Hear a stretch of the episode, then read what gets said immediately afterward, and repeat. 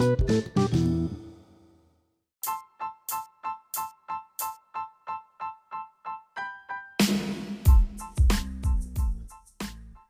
queridos amigos, buenas noches. Bienvenidos a este nuevo podcast de Kingdom Project.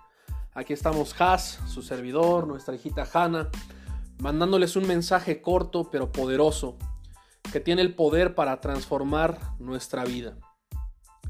El día de hoy este mensaje lo, lo llamamos ¿Cómo tener paz en estos tiempos de crisis?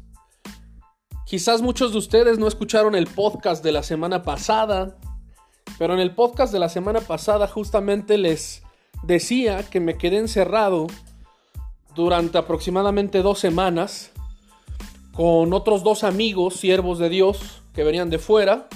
A ellos dos les dio COVID, yo ya había estado en contacto con ellos. Entonces, por conciencia y por cuidar al resto de la gente, decidimos encerrarnos y confinarnos los tres durante dos semanas. Y en este tiempo pude estar reflexionando, pude estar pensando.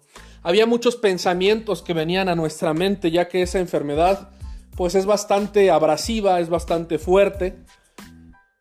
Y en ese momento empecé a pensar cómo le estaría pasando el resto de la gente que le ha dado esa enfermedad o que tiene miedo que le dé esa enfermedad.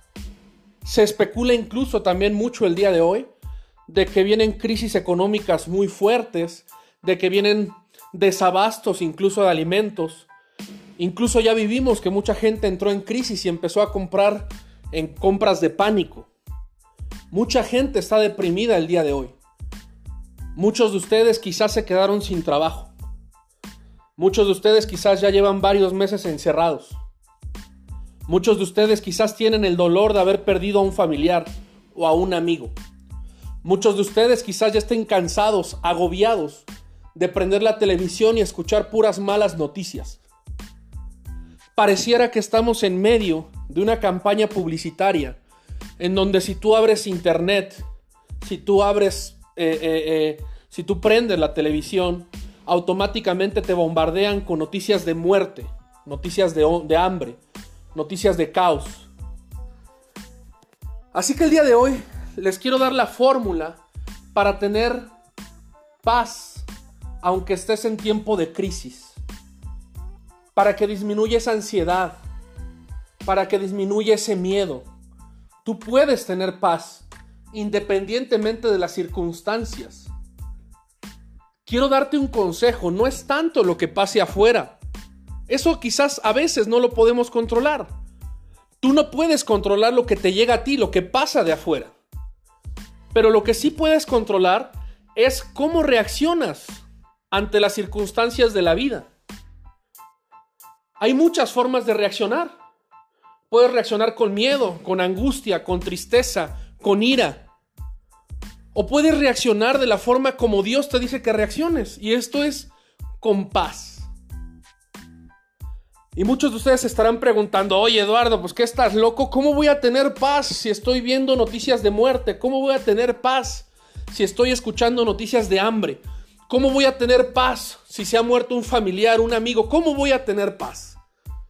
Pues la palabra de Dios dice en Filipenses 4:7, y la paz de Dios que sobrepasa todo entendimiento, guardará vuestros corazones y vuestros pensamientos en Cristo Jesús. Ese es el secreto que les queremos transmitir el día de hoy.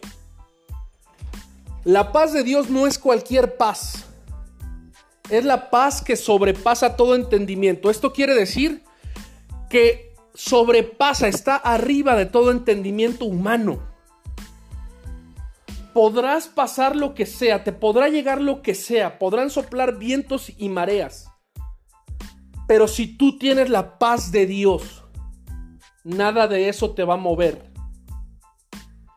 Porque tú tienes la confianza que todo está bajo el control y bajo el cuidado de tu Padre eterno. Les voy a dar un ejemplo. Cuando yo estudié, estaba en la prepa y pude estudiar con gente, con, hijos de, de políticos, de empresarios muy fuertes. Por ahí cuando estudié estaba la hija de Ernesto Cedillo, los de Fernández Editores, etc. Y tú veías a esa gente tan confiada de la vida. Y alguna vez me acerqué a uno de estos hijos de papi prominentes. Y yo le decía, oye brother, ¿por qué te tomas la vida tan a la ligera? ¿Por qué estás tan tranquilo? Y me decía, mira Eduardo, es fácil. Cualquier problema que yo me meta, yo sé que mi papá me respalda. Y mi papá es el político tal o el empresario tal. Y quiero aprovechar eso que ellos decían para que tú puedas entender este principio. Ellos tenían la confianza de que su papá los respaldaba, porque su papá era alguien en la política, era alguien a nivel empresarial, a nivel social. Pero el día de hoy yo te quiero decir algo. Tu padre es el rey de reyes, el señor de señores. Y tú tienes que tener esa misma confianza. Que tu padre te respalda. Tampoco hay que ser malcriados, ¿verdad? Y comportarnos como juniors.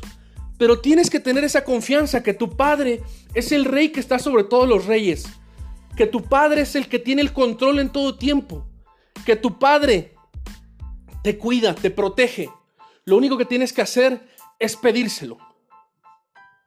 Cuídame, papá, Padre Celestial, Dios Todopoderoso, cuídame.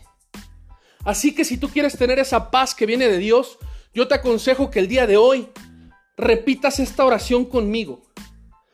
Padre, acepto el sacrificio de tu Hijo Jesucristo. Me arrepiento de mis pecados por favor que tu Espíritu Santo entre en mí, tome control de mi vida y de mi casa y regálame esa paz que sobrepasa todo entendimiento. Mi querido hermano y hermana, yo te desafío, haz esa oración en esta noche y te aseguro y te firmo que tu vida hoy mismo se transforma. Dios te bendiga, nos vemos en la próxima.